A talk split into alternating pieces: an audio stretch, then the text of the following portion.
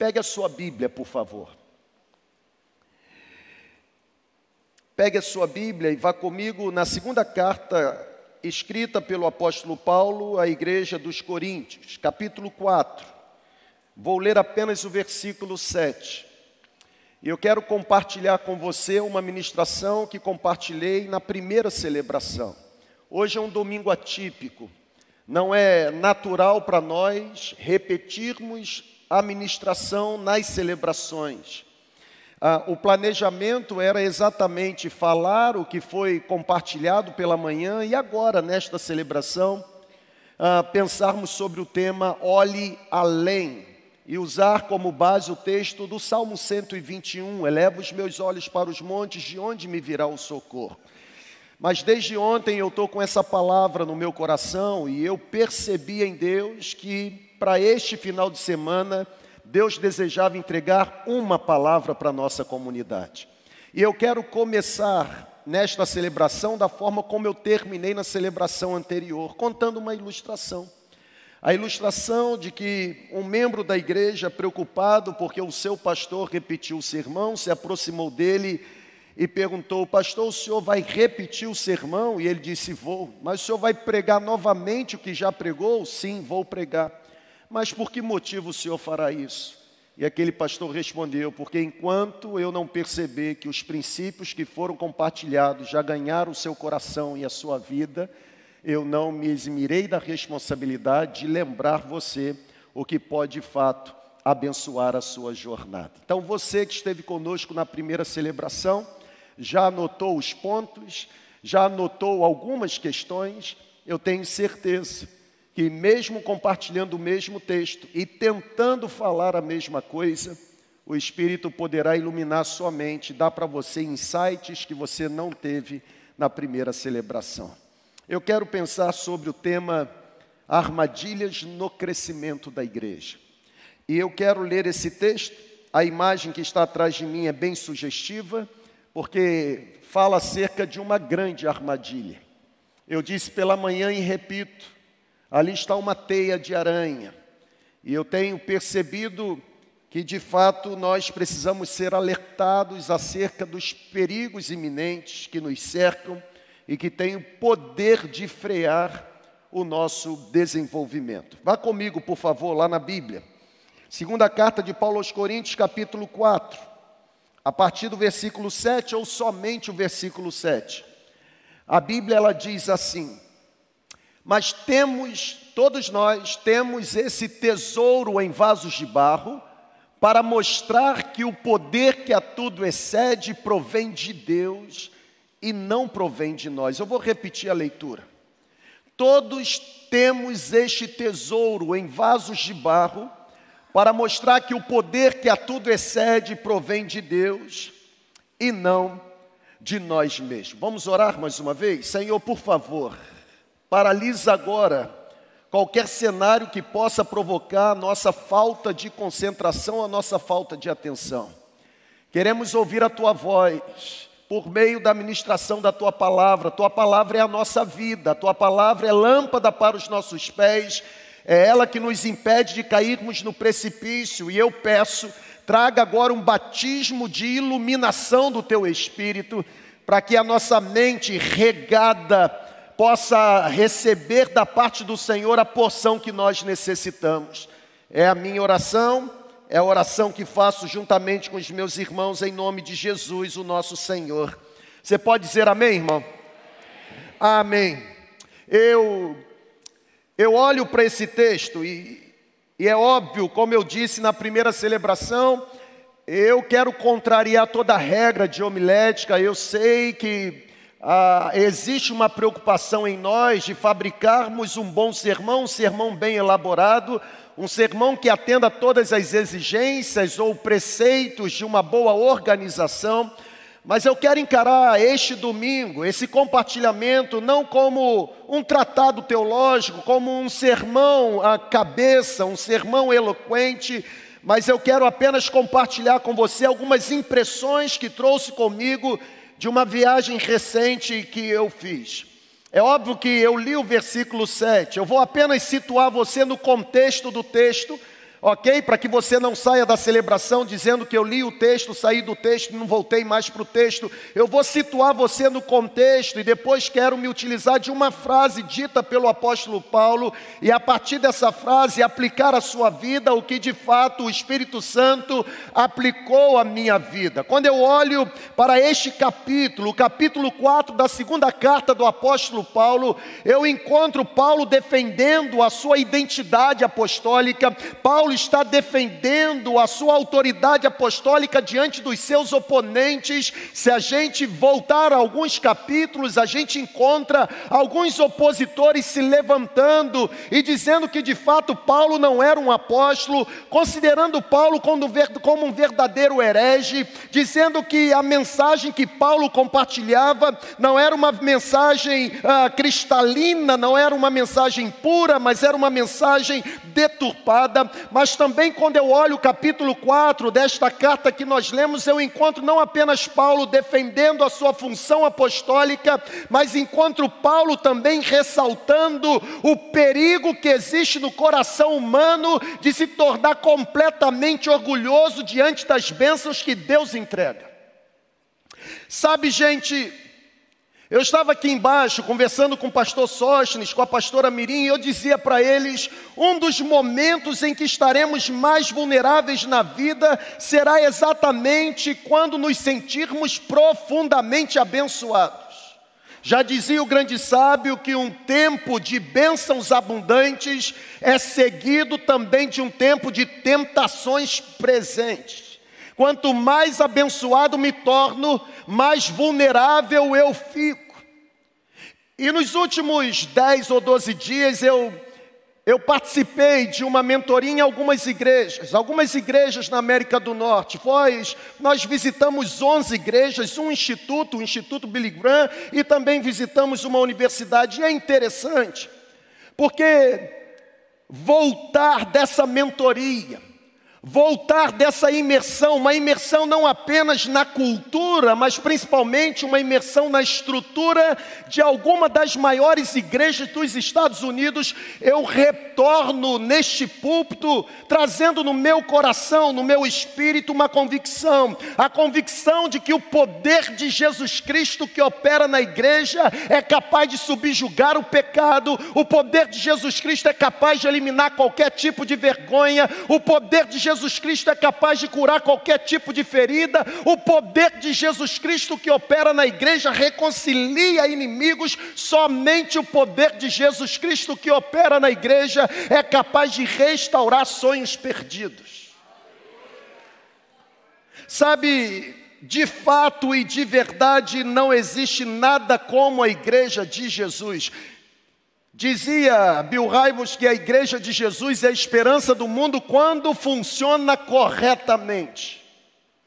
Se ela não funciona corretamente, pode se tornar a desgraça da humanidade. E aí estão as armadilhas de Satanás. A beleza da igreja é indescritível. A beleza da igreja é incomparável, nada se compara à igreja de Jesus. Eu digo isso porque, com convicção, o poder de Jesus Cristo que habita na igreja chega a ser assombroso, assusta. O potencial da igreja, por causa do poder de Jesus Cristo que opera nela, o potencial chega a ser um potencial ilimitado. Sabe, gente, é a igreja de Jesus e nenhuma outra organização, instituição no mundo. É a igreja de Jesus que tem o poder de confortar aqueles que estão desesperados. É a igreja de Jesus. É a igreja de Jesus que desfruta do privilégio de levar alento à alma, de curar as feridas. É a igreja de Jesus que desfruta do privilégio de oferecer a verdade para aqueles que estão confusos. É a igreja de Jesus, por causa do poder de Jesus, que desfruta do privilégio de quebrar qualquer cadeia de vícios. É a igreja de Jesus, por causa do poder de Jesus, que desfruta do privilégio de oferecer um ambiente adequado para que pessoas que se sentem oprimidas sejam completamente libertas. É a igreja de Jesus, por causa do poder de Jesus, que tem condições de apontar a direção correta para que o céu seja encontrado. Eu confesso que ao mesmo tempo que retorno desse tempo de mentoria, trazendo na minha bagagem entusiasmo, alegria, em perceber o que Deus está fazendo ao redor do mundo, ao mesmo tempo que eu volto dessa viagem agradecido, porque os meus olhos contemplaram coisas maravilhosas que o Espírito Santo está produzindo, ao mesmo tempo eu retorno me sentindo profundamente exortado sobre algumas armadilhas que o Deus deste mundo o Deus deste século tem planejado para atrapalhar a igreja no cumprimento do seu propósito. Sabe, gente, eu quero olhar para esse texto de Paulo. Eu quero olhar para esse versículo 7 e destacar apenas a frase: tesouros em vasos de barro. Eu quero olhar para essa frase a partir do pensamento de Paulo e eu quero refletir com você mais uma vez sobre alguns perigos existentes no dia a dia de uma comunidade local como a nossa. Perigos sutis, perigos que passam despercebidos ou desapercebidos, perigos sutis que são capazes de comprometer o nosso alcance. Nós somos uma igreja maravilhosa. Eu fiz um apelo hoje pela manhã por conta de uma mensagem que recebi, para que pudéssemos socorrer o povo ucraniano. 25 geradores precisam ser comprados amanhã e nos foi dado o desafio de doar pelo menos um. O preço de um gerador gira em torno de 3.500 dólares, 21 mil reais. Eu fiz um apelo pela manhã e a nossa comunidade bondosa, generosa, não apenas entregou o recurso suficiente para comprarmos o gerador, mas para providenciarmos combustível para os geradores.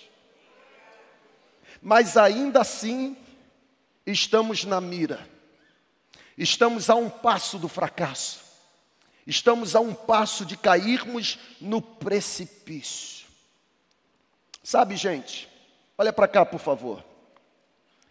Liderar ou fazer parte de uma igreja como a nossa, uma comunidade que está em franco crescimento ou em pleno crescimento, liderar para nós pastores, ou para vocês que estão conectados à membresia, liderar ou fazer parte de uma igreja como a nossa pode parecer glamouroso, mas de verdade é perigoso. É perigoso porque nós somos tentados a confundir quem verdadeiramente nós somos. Nós somos vasos de barro. É perigoso porque nós somos tentados a acreditar que tudo que está sendo produzido é por causa do vaso e não por causa do tesouro que o vaso carrega. Irmãos, nós somos vasos de barro e nós jamais seremos mais importantes do que o tesouro precioso que carregamos. Tem, tem um primeiro ensinamento que eu quero compartilhar com você, e é esse. Eu estou ainda mais convicto de que a saúde e a fidelidade de uma igreja podem levá-la a crescer, se tornar uma igreja relevante no cenário que está inserida, mas Estou convicto também que a saúde e a fidelidade de uma igreja podem levá-la a sofrer e ser marginalizada pela secularização ou relativização daquilo que deveria ser inegociável. Jesus precisa ser a glória entre nós. O pecado precisa ser tratado seriamente entre nós. Sabe, a preocupação com o crescimento de uma igreja é legítima. A preocupação é legítima. A preocupação com o crescimento de uma igreja é necessária, óbvio que é. Sempre foi. Preocupar-se com o crescimento de uma igreja é preocupar-se com a prioridade da missão. Preocupar-se com o crescimento de uma igreja local é preocupar-se com a centralidade do Evangelho. Preocupar-se com o crescimento de uma igreja local é preocupar-se com a necessidade de proclamar a verdade do Evangelho para aqueles que estão fora. Sabe, gente, a busca por uma igreja relevante abre portas para o mundo novo. A busca por uma igreja relevante traz novos desafios, nos oferece novas possibilidades. Mas preste atenção numa coisa: a busca por uma igreja relevante também abre brechas para o risco de se confundir quem somos e para qual propósito realmente existimos.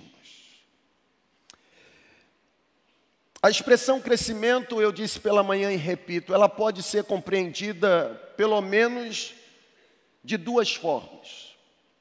Quando a gente fala de crescimento, a gente fala numa perspectiva ou em termos quantitativos. E quando a gente fala de crescimento de uma comunidade em termos quantitativos, óbvio, a gente está falando sobre número de membros, a gente está falando sobre orçamento, a gente está falando sobre projetos e tudo mais. Mas o crescimento, ele não apenas pode ser considerado em termos quantitativos, mas também pode ser considerado em termos qualitativos. E quando falamos de crescimento em termos qualitativos, não tem a ver com orçamento, não tem a ver com número de membresia, mas tem a ver com profundidade de maturidade, com profundidade ou essência de caráter, tem a ver com entrega, com devoção, com parecer-se com o Senhor da igreja. Eu já entendi, penso que nós já aprendemos que ambos são importantes, quantidade, qualidade, uma coisa não exclui a outra. No entanto, o crescimento quantitativo nem sempre vai promover um crescimento qualitativo. E aqui está uma armadilha, porque o crescimento quantitativo sempre vai despertar um certo orgulho sempre vai despertar um certo fascínio em função da visibilidade que se ganhou, em função da popularidade, do prestígio que uma igreja proporciona para os seus líderes e para os seus membros. Eu não disse na primeira celebração, mas estou me lembrando de uma frase do saudoso pastor inglês John Stott. E o, John Stott ele dizia o seguinte: famosos e populares são os heróis os santos são anônimos. Na verdade, uma outra frase, está vendo como foi bom você retornar para a celebração? Uma frase cunhada por um missionário chamado George Miller. George Miller diz que nenhum servo de Jesus, servo sincero, genuíno, nenhum servo de Jesus deve procurar prestígio, visibilidade, popularidade, nenhum servo de Jesus deve procurar ser honrado, ovacionado ou exaltado no mundo em que o seu mestre foi tão humilhado. O crescimento da igreja é benéfico mas é possível se perder em meio ao crescimento. E eu volto, irmão, e eu volto com algumas impressões dentro de mim. É aqui que a gente enfrenta um grave risco. É aqui que a gente enfrenta o risco de confundir quem a gente é. É aqui que a gente enfrenta o risco de confundir o valor do tesouro que a gente carrega. É por isso que eu estou ministrando no poder do Espírito Santo novamente esta palavra, para a nossa comunidade. É uma palavra de Deus para este fim de semana. Nós não podemos confundir quem nós somos. Nós somos vasos de barro, jamais seremos o tesouro precioso.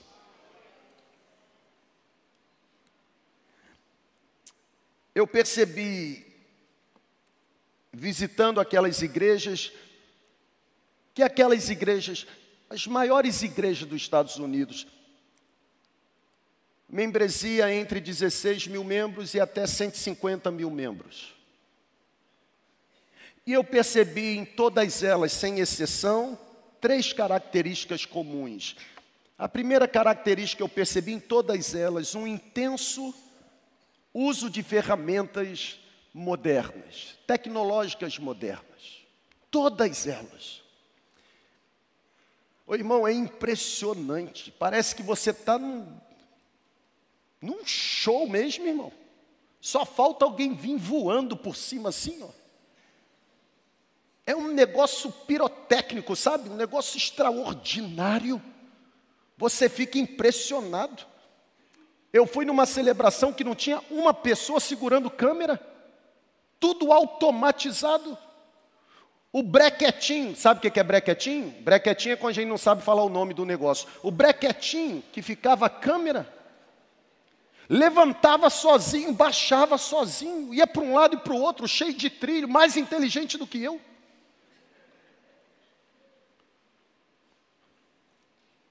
O uso intenso de ferramenta tecnológica moderna, todas elas. Eu percebi em todas elas uma forte liderança pessoal, todas elas. E eu também percebi uma terceira característica, uma poderosa marca institucional. Por isso eu quero eu quero olhar para aquilo que eu tive o privilégio de vivenciar. E quero trazer para a nossa realidade chamar de armadilhas no nosso crescimento. E a primeira armadilha é essa. Passa, por favor, aí para mim. É a armadilha que eu estou chamando de armadilha da tecnologia moderna. Olha para cá, por favor. Nós aqui na segunda igreja, nós investimos pesado para que a tecnologia seja utilizada para oferecer você um bom ambiente. Foi por isso que nós gastamos dinheiro colocando um telão, iluminando esse palco, comprando as melhores câmeras do mercado para oferecer a você que fica em casa o privilégio de ter uma experiência por meio da celebração. Agora olha para cá, por favor. A revolução tecnológica que começou na segunda metade do século XX e se acentuou no início do século XXI, essa revolução tecnológica mudou o cenário religioso. Na verdade, o sobreviver em meio à pandemia provou para nós a importância da utilização da tecnologia no dia a dia da igreja, gente. Vê se você vai concordar comigo. Foi por causa da tecnologia moderna que nós conseguimos realizar celebrações coletivas em meio ao isolamento social. Foi por causa da tecnologia moderna que nós conseguimos manter em dia obrigações financeiras da nossa comunidade, porque você pôde contribuir financeiramente mesmo com as agências bancárias fechadas por conta do lockdown. Foi por causa da tecnologia moderna que nós vencemos alguns paradigmas, como, por exemplo, celebrar a ceia mesmo sem estarmos no mesmo prédio por conta da necessidade de uma moderna tecnologia, a busca pela excelência funcional, a busca por uma comunicação eficiente passou a ocupar o topo das prioridades de muitas igrejas. Olhar para um orçamento hoje é considerar que uma das prioridades máximas é o investimento na tecnologia moderna. O perigo é que a tecnologia moderna, como finalidade última de uma igreja, tem o poder de substituir aquilo que somente Deus faz por aquilo que é feito pela mão humana. E aí entra um problema. Porque é o momento em que o vaso acha que é tesouro e se esquece que só tem valor porque tem tesouro depositado pelo Deus dos céus. Sabe, gente, se eu e você, enquanto segunda igreja, não vigiarmos, nós correremos o risco de um perigo semelhante ao perigo que Paulo percebeu na igreja de Éfeso. A Bíblia diz que Paulo olhou para os Efésios e percebeu que aqueles Efésios, embora crentes, eles tinham aparência de piedade, mas eles negavam o poder. Irmão, a gente pode ter toda a tecnologia, mas se não tiver fogo do Espírito Santo, não serve.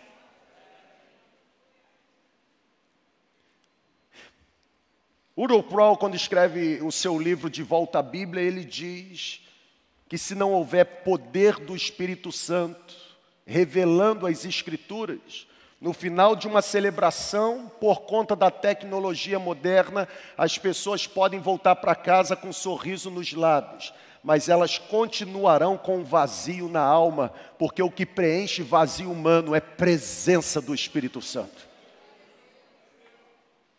Sabe, se nós não vigiarmos, é possível que nós incorramos no mesmo erro dos Efésios. Aparência de piedade, negando o poder. Eu tenho dito para mim mesmo que ter uma boa música, ter uma boa música não nos torna necessariamente adoradores. Falávamos isso ali embaixo agora, né? Produzir um bom planejamento estratégico não tem o poder de transformar mentes e corações. Concorda sim ou não? Projetos eficientes não fazem de nós verdadeiros discípulos de Cristo. E dentro daquele avião, enquanto eu digitava o que vinha à mente, eu cheguei à conclusão que igreja bem estruturada não é sinônimo de igreja santificada ou igreja vivificada, avivada. O problema é que as igrejas hoje estão muito fantasiadas, enfeitadas, mas pouco santificadas. Nunca se viu um tempo em que existissem tantos frequentadores de culto, mas também nunca se viu um tempo em que existissem tão poucos santos sobre a face da terra. A crítica de Jesus para a igreja de Laodiceia foi porque aquela igreja se sentia rica, se sentia abastada, se sentia dona ou proprietária do melhor colírio. Jesus chega a dizer que aquela igreja era pobre, miserável, cego e nu. Não tinha nada. Aquela igreja se sentia satisfeita, ela pensava que não precisava de coisa alguma, inclusive de Deus. Foi para a igreja de Laodiceia que Jesus escreveu a carta dizendo: Eis que estou à porta batendo, se alguém ouvir a minha voz, e abrir a porta, eu entrarei, cearei com ele e ele comigo. Uma igreja que estava celebrando, mas com Jesus do lado de fora. Sabe, gente, uma armadilha que enfrentamos hoje é exatamente a armadilha da negação de Deus, não a negação da existência de Deus, mas a negação do seu poder e da sua presença. E não cair na armadilha do diabo é preservar Deus como Deus na igreja e Deus da igreja. Eu tenho dito nesse lugar há três anos, aproximadamente, que o único nome digno de ter popularidade ou reconhecimento aqui é o nome de Jesus.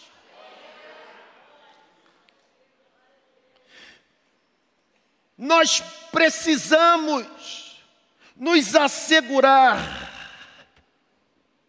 de que utilizar tecnologia moderna em si não é danoso, não é maléfico mas nós precisamos ter a certeza de que a utilização da tecnologia moderna vai resultar em transformação de vidas pelo poder do Evangelho e não apenas agregar consumidores de entretenimento religioso. Que Deus nos livre da armadilha da tecnologia moderna. Vamos continuar investindo. Irmão, eu vi tanta coisa lá que em janeiro eu já estou decidido. Nós vamos fechar aqui para balanço, vamos.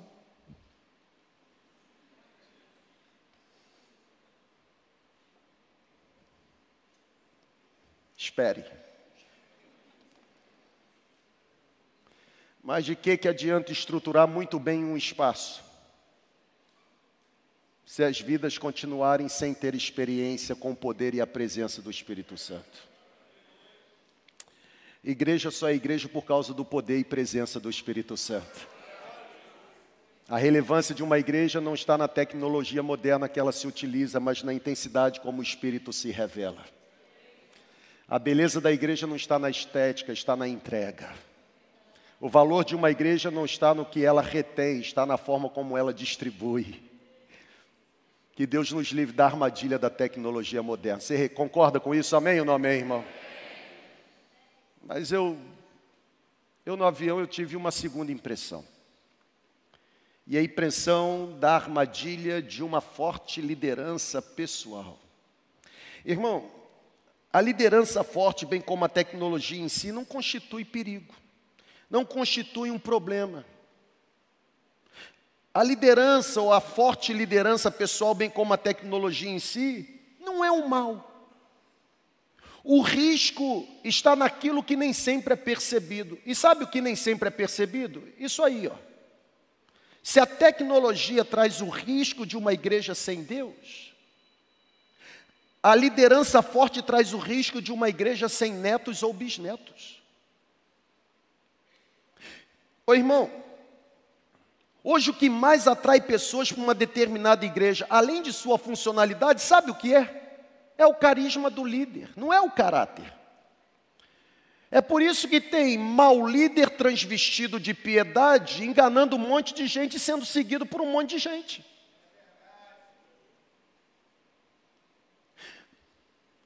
Tem muita gente, quando é perguntado sobre qual igreja frequenta ou em que comunidade está conectado, sabe qual é a resposta? Eles respondem: Ah, eu sou da igreja do pastor Fulano de Tal ministérios personalísticos, antropocêntricos, jamais cristocêntricos.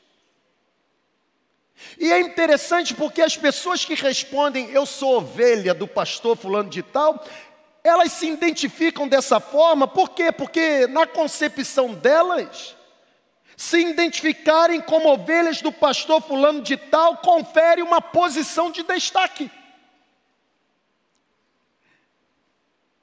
A pergunta que eu me fiz naquele avião foi: igrejas assim irão sobreviver à segunda ou terceira geração? Tem pastor esquecendo e tem líder esquecendo que é vaso de barro e não tesouro. Ô irmão, será que igrejas dessa forma sobreviverão depois que os seus líderes ou grandes líderes saírem de cena. Um segredo na liderança é se tornar uma liderança inútil. Não inútil no sentido de medíocre, miserável, mas inútil no sentido de entender que quanto menos necessário eu for para a comunidade que eu lidero, mais saudável ela estará.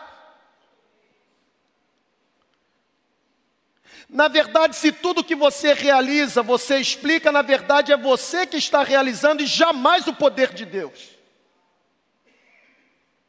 Sabe, gente, a história está mostrando lá nos Estados Unidos que algumas megas igrejas da América do Norte estão entrando em declínio na segunda geração de líderes. Sabe por quê? Porque um dos maiores problemas enfrentados atualmente é a sucessão de liderança. Irmão, foram 10 horas de voo. E eu naquele voo, ouvindo o povo roncar, de Dallas até Guarulhos, eu estava lá pensando, eu tive um pensamento extraordinário naquele voo. Eu fiquei pensando, mais de 12 mil pés de altura mais de 900 quilômetros por hora. Eu tive um pensamento santo. Sabe qual o pensamento que eu tive? Eu pensei o seguinte: se esse avião cair agora, quem assume a liderança da segunda igreja? Olha que pensamento extraordinário. Fiquei imaginando. Se esse avião cair agora, qual pastor do meu time se torna o pastor sênior da igreja? Não tive resposta. menos 10 para mim.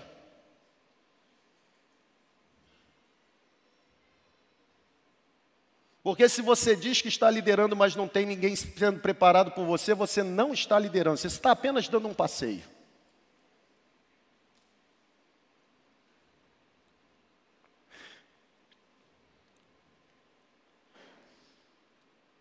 O personalismo é uma armadilha.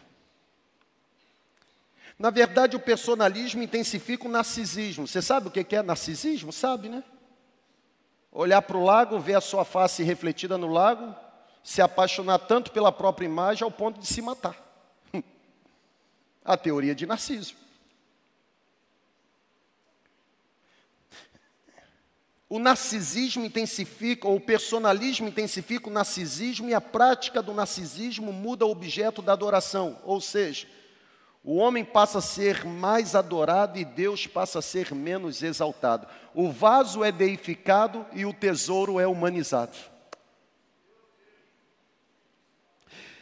Nós precisamos retornar urgentemente ao testemunho do João Batista. Qual é o testemunho de João Batista? Importa que ele cresça e que eu desapareça. Bíblia atualizada. Importa que ele cresça e que eu diminua. O problema é que a gente tem discurso de humildade, mas por trás a atitude é de vaidade.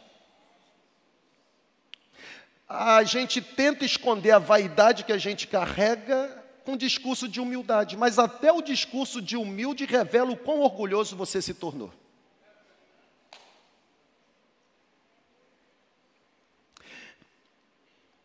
Já está bom, irmão? Ou posso ir mais? Eu quero ouvir. Posso ir ou não? Vai embora. Sai por ali.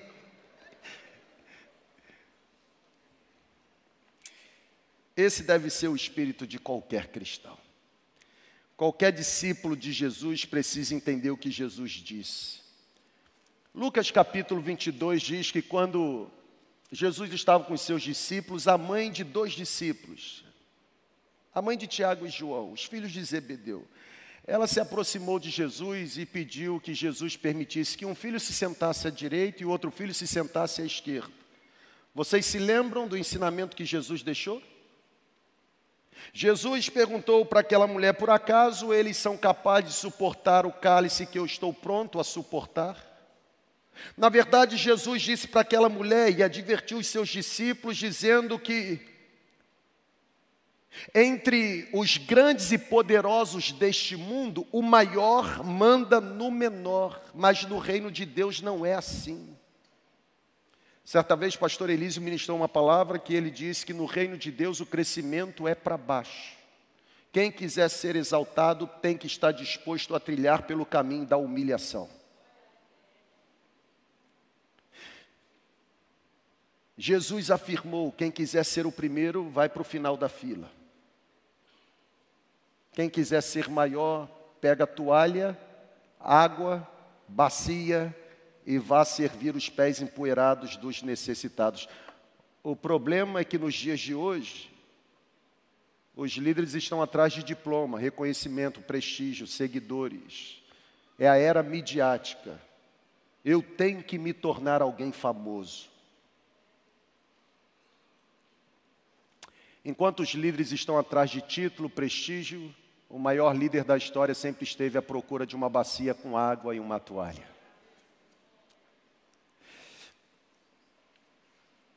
Sabe, gente, quando a admiração por um líder diminui a devoção a Cristo, ou quando a admiração por um líder compromete o compromisso com a comunidade local, é sinal que o espírito desta era já capturou o seu coração e a sua mente. Você é seguidor de Jesus, ou deveria ser. Não confunda paternidade com paternalismo. Irmão, chega a ser absurdo. A pessoa se torna tão dependente de um guru espiritual que até para comprar cor ou uma tinta para pintar a sua parede tem que saber do guru espiritual qual é o tipo de cor coisa horrorosa. O Evangelho não aprisiona, o Evangelho liberta. O nosso chamado não é produzir discípulos para nós, é apontar pessoas para Jesus.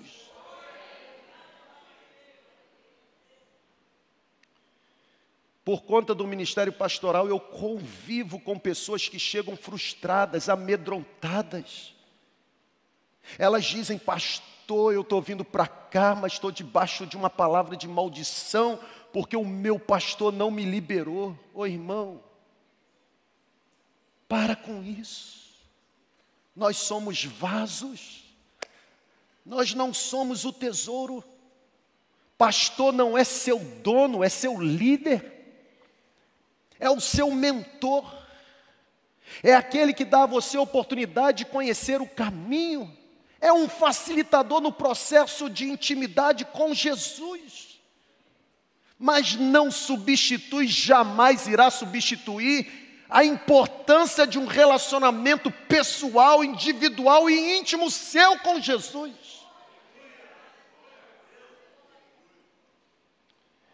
Eu hoje à tarde, quando ainda estava pensando na ministração, eu fiquei me lembrando. Lá em São Mateus, onde pastoreei, onde eu morei, Lá tinha um movimento muito interessante, um movimento que chamava-se de movimento de aliança, mas era um movimento corporativista.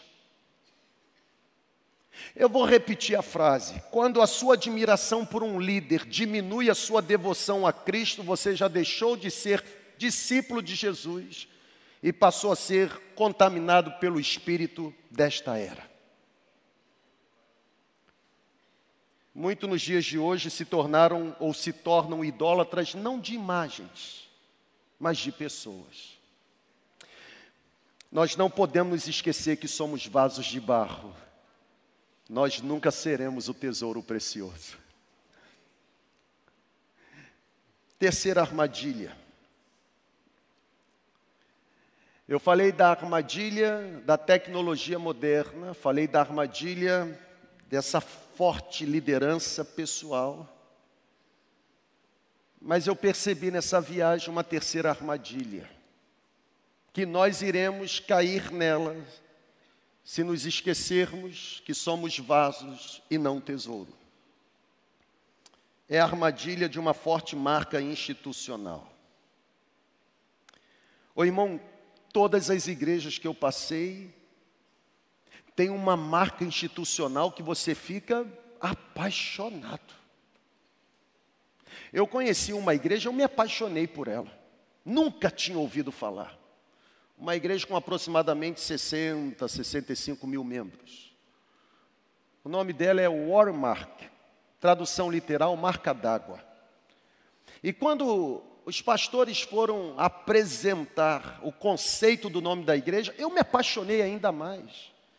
Ele disse: marca d'água representa veracidade, autenticidade. Você pega uma nota de dinheiro, você só tem certeza que aquela nota é verdadeira, autêntica, se tiver uma marca d'água.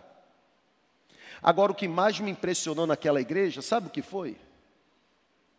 Foi que, para descobrir quem era o pastor sênior da igreja, a gente teve que fazer esforço. O pastor sênior de uma igreja de 60 mil membros não tem Instagram. Eu falei de manhã, Clovinho ficou feliz com ele. Qual o seu Instagram, Clovinho? Não tenho. E é feliz, só vive sorrindo. Tem três filhos. É feliz. Teve uma frase que me marcou. Aquele pastor disse o seguinte: não tem nenhum problema os membros da igreja acharem que os pastores, os meus pastores, são alguma coisa. Haverá problema o dia que os meus pastores acreditarem que eles são alguma coisa. Nós somos vasos de barro eu vou repetir, irmão. Nós somos vasos de barro. Não é porcelana. Oxford, nem pensar. Barro. Para que o tesouro que carregamos seja sobremaneira extraordinário. Nós afirmamos que precisamos ter uma marca para que sejamos relevantes. Ô irmão, a, a, pancada foi o tempo todo em mim lá. Porque antes de ir, eu tive reuniões com o nosso time pastoral e, e pensando sobre isso. Um nome, um nome, um nome, um nome, um nome, um nome, um nome. A pergunta é: o que precisa ser relevante? A igreja enquanto instituição ou o evangelho de Cristo que a igreja prega? O que precisa ser relevante, o vaso ou o tesouro? Irmão, sem evangelho e sem a verdade, qualquer esforço para se tornar relevante se mostrará cedo ou tarde totalmente irrelevante. Já dizia Dostoiévski que a verdade é Jesus e Jesus é a verdade. O dia que a verdade não estiver mais em Jesus, escolho Jesus porque Jesus é concreto e verdade é abstrata. Sem evangelho pode ter marca institucional forte, mas não arranca a gente do lamaçal do pecado. Paulo, quando está escrevendo essa carta aqui para a igreja dos Coríntios, aqui no capítulo 4, a imagem que Paulo utilizou foi a imagem de vasos de barro carregando tesouro precioso. Infelizmente, não tem sido o Evangelho de Cristo que tem despertado o interesse de muitos para participarem de uma comunidade de fé. Infelizmente, pessoas hoje estão optando por uma comunidade baseadas nos métodos da própria comunidade.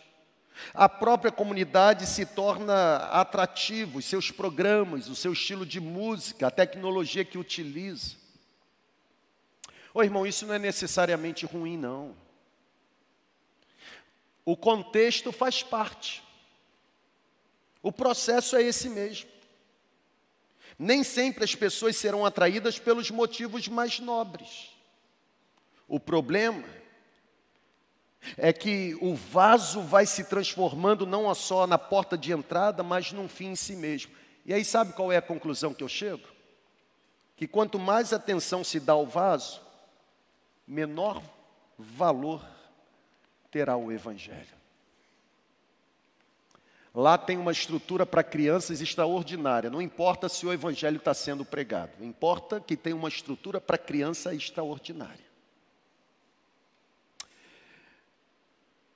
a gente não pode cair na armadilha do diabo. Será que a gente conseguiu absorver a palavra que Deus trouxe para a nossa comunidade neste fim de semana? Amém ou não amém? A gente não pode cair na armadilha de Satanás. Sabe qual é a armadilha do diabo? Fique em pé, por favor.